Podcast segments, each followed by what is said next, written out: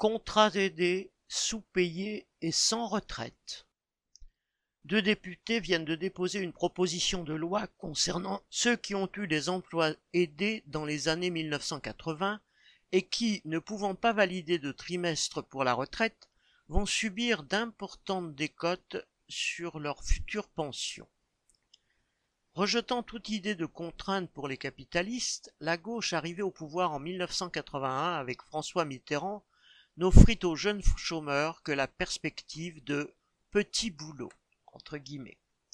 C'est ainsi que furent créés les TUC, travaux d'utilité collective, dans le public, les SIVP, stages d'initiation à la vie professionnelle, dans le privé, puis d'autres contrats du même genre.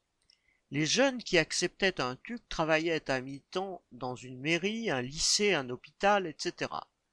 L'État les rémunérait un quart du SMIC de l'époque. À charge pour la structure d'accueil de compléter un peu la rémunération.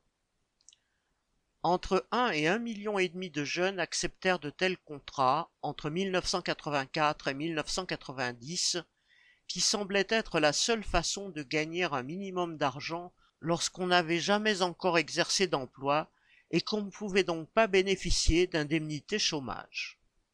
Ces contrats ne débouchaient sur aucun emploi. De plus, l'État supprimait des emplois de fonctionnaires dans les services publics, puis comblait en partie le sous-effectif avec des TUC. Dans les entreprises privées, une main-d'œuvre était mise à disposition du patronat, payée en partie avec de l'argent public. Ces emplois aidés ont participé de la dégradation générale subie par les classes populaires.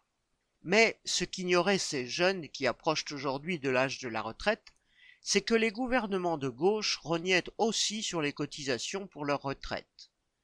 Ces travailleurs grugés réclament justice et auront peut-être droit à une forme de réparation partielle.